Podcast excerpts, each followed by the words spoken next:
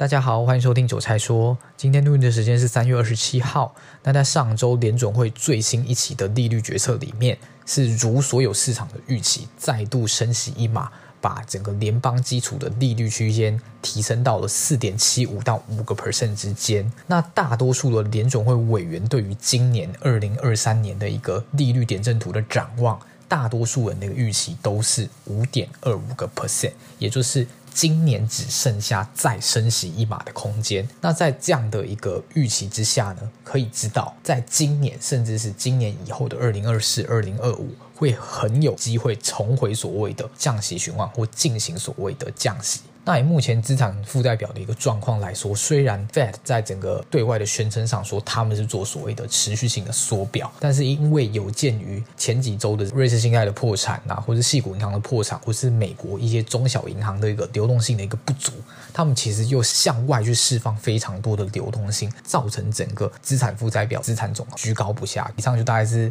上周的一些新闻分享，那后续呢，就是观察到整个台北股市目前是非常接近一万六千点的关卡，目前就是处于一个高档的一个震荡整理。上柜指数在今天是持续有带量，我记得是有突破新高，就盘中曾经创下新高了。那中场是稍微呃开高走低，但是整体来说，我记得还是上涨。的那以加权指数来说，目前也其实算是比较强势一点点，因为台积电在上周的领军之下，其实指数就是比较难跌啦，就是易涨难跌，然后缓步一直垫上去。那比较多是个股之间在轮动啊，像是这一周最强的个股就是散热族群嘛，包括了双鸿、健策、奇鋐、泰硕这几档都是散热家族的一个股票，那它的股价走势都是比较飘悍一点，尤其是奇鋐跟双鸿。算是先领涨，那后来建测再补上，泰硕算是基期最低，所以再补涨。那目前的人格状况来看呢，我还是认为目前会是一个。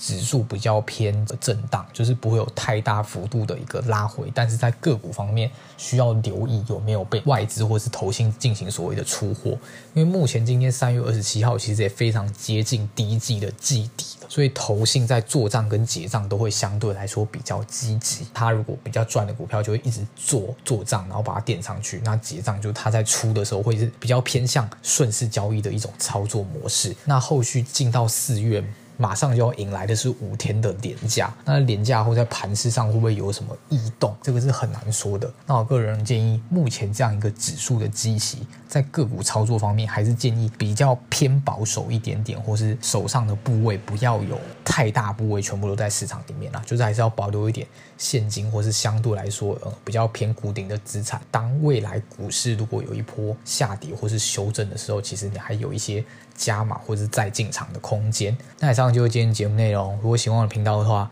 可以继续追踪我后续的节目哦。